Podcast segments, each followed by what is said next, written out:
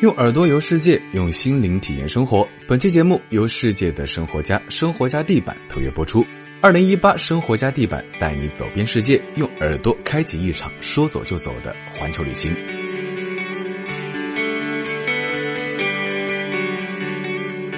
Hello，大家好，欢迎收听本期《行走的背包》。本期节目呢是由喜马拉雅与 Voice Club FM 联合制作播出，生活家地板特约播出。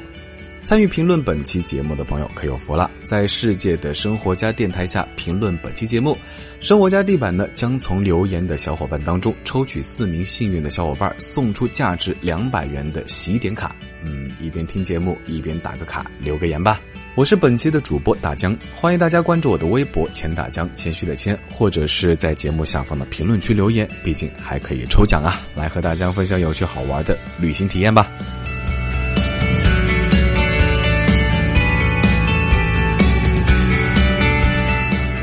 转眼之间已经是新学期开学一个多月了。那每到这种时候，作为一个人到中年的人啊，大江总会不禁感慨，然后怀念自己的学生时代，然后想到自己的小时候。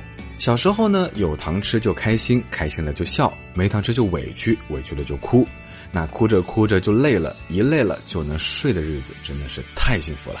虽然现在的糖再甜，但也甜不回五岁的时候，幼儿园门口对着爸爸妈妈背影哭着喊着说要回家，然后隔壁林叔叔家的小妹妹给我的那颗从铁盒子里拿出来的瑞士糖来的甜。一眨眼呢，大家伙儿都已经这么大了，那个小姑娘呢，今年也已经上大四了。那对于很多大四的学生来说，这个十一应该是学生时代为数不多的长假之一了。她也趁着这个很可能是最后一次的长假，约上了最要好的闺蜜，然后再请上几天假，一起去旅行，全当是毕业前的狂欢。那小姑娘也来问我，最近去哪玩算比较好？嗯，说起这段时间的旅行呢，北欧其实算得上是一个非常热门的目的地了，所以呢，大江就推荐了北欧五国之一的瑞典。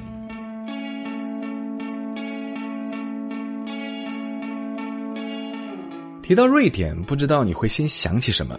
嗯，应该不会只有 H&M 和宜家的肉圆吧？嗯，诺贝尔奖可以了解一下。诺贝尔奖其实是根据一位叫做诺贝尔的瑞典化学家的遗嘱设立。那从一九零一年起，除了因战时中断之外呢，每年的这一天，分别在瑞典首都斯德哥尔摩和挪威首都奥斯陆，由国王举行隆重的授奖仪式。不过，不知道大家关注过没有？由于丑闻风波呢，今年的诺贝尔文学奖不会被颁发，而是会保留到二零一九年一起颁发。嗯，希望明年的颁奖会上可以看到村上老爷子。好吧，开个玩笑。那诺贝尔晚宴的举办地呢，就是斯德哥尔摩的市政厅，它位于瑞典首都市中心的梅拉伦湖畔。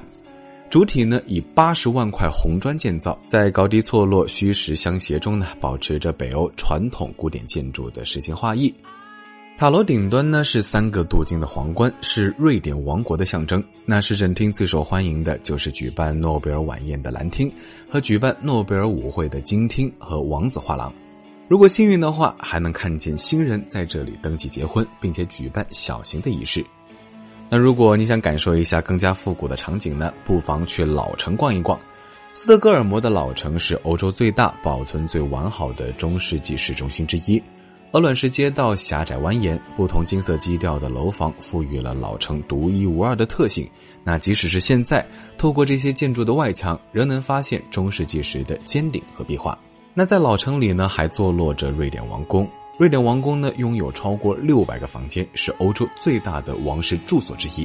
在这里，除了参观奢华的王室宫殿，观赏瑞典王室的王冠、宝剑以及珠宝收藏，游客们还能观赏气氛热烈的皇家卫兵换岗仪式。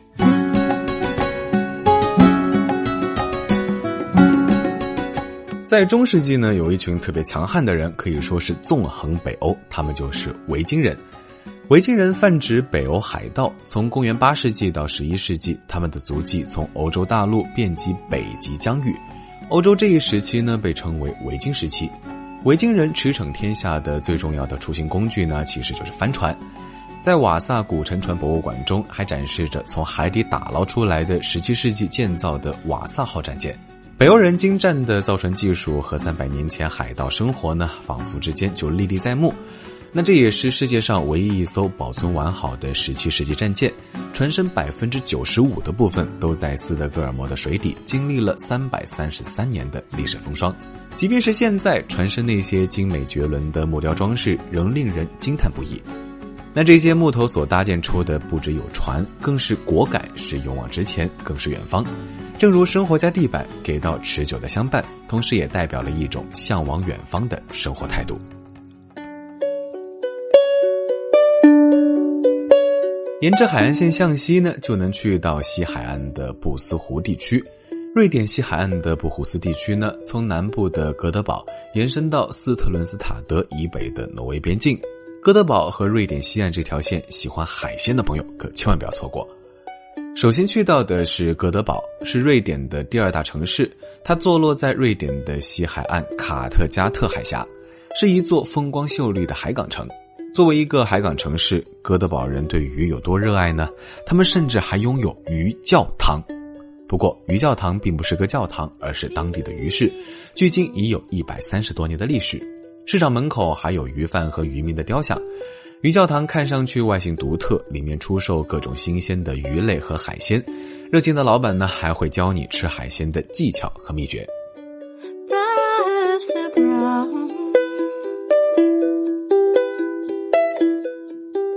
从哥德堡市中心驱车前往瑞典西海岸的马斯特兰德岛，车程约四十分钟。马斯特兰德岛是瑞典西海岸布胡斯群岛上的一个迷你小镇。那每年夏季这里举办的多场帆船赛会吸引将近十万人之多。沿着环岛小路步行一周呢，大约需要一个小时左右。马斯特兰德岛的最高处呢，是流传着离奇故事的卡尔斯蒂恩碉堡。那曾经关押犯人的监狱，如今已经成为了岛上必去的景点。在碉堡的平台处，可以俯瞰整个小岛的美景。其实对于大江来说呢，来到这类海边城市，什么风景观光啊、帆船比赛啊，还是没有海鲜来的吸引我，好吗？在马斯特兰德岛呢，千万不能错过出海捕捞。在专业渔民的带领下，我们有机会开始贝类鲜虾捕捞之旅，而且还可以亲身学习捕捞和烹饪这些海鲜。西海岸出产的海鲜品种极其丰富，龙虾、生蚝、海鳌蟹、对虾、贻贝，啊，好吧，大江说着说着肚子都要饿了，真想立马就跟着船长扬帆出海，在颠簸摇曳的海浪中撒网拉拢，收获鲜活的海产品，然后用最简单、最无添加的方法烹煮战利品，然后就地享受人间美味。嗯，不知道什么时候能有这般口福。说实话呢，大江垂涎瑞典的贝类已经非常久了，因为在冰冷洁净的海水中缓慢生长，这一地区的贝类堪称世界上最最最最最美味的海鲜。上次大江有个在欧洲留学的朋友，假期去瑞典玩。他说他在格雷贝斯塔吃完了生蚝，甚至有一种死而无憾的感觉。也难怪，格雷贝斯塔呢是世界级的生蚝重镇，那里出产了全瑞典百分之九十的生蚝，而且专门为吃货们设置了生蚝品鉴的出海行程。鲜甜的生蚝宠溺着你的味蕾，若是再配上舒适的阳光和带气的香槟呢，这一定是一生中最幸福的旅程了吧。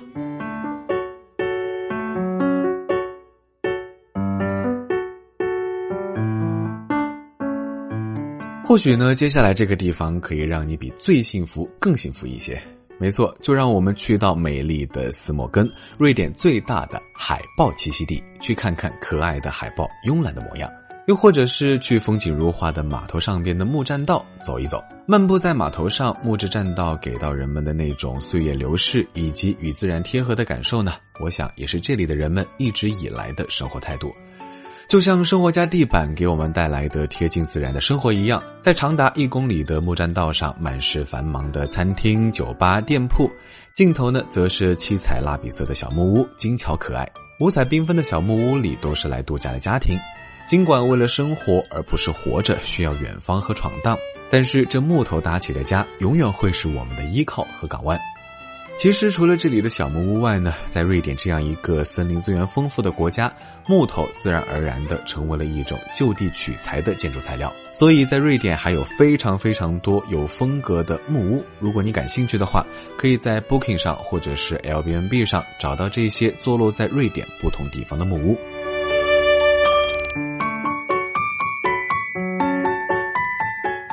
那瑞典人呢，其实也是一个追求生活、社会和谐的民族。瑞典人最早提出了现代环境保护的理念，所以呢，瑞典大部分的乡村都是很有品位的木屋。简朴的乡村传统像烙印一般刻在了瑞典人的心中。每到节假日呢，他们总是那样急急忙忙地逃出都市，去到密林深处或者是荒凉小岛上的别墅。来到瑞典呢，就一定要体验一下瑞典非常传统的木屋。感受那份与自然融合的体验，想象着在自然包裹的环境里，一座用木头搭成的木屋，温馨又梦幻。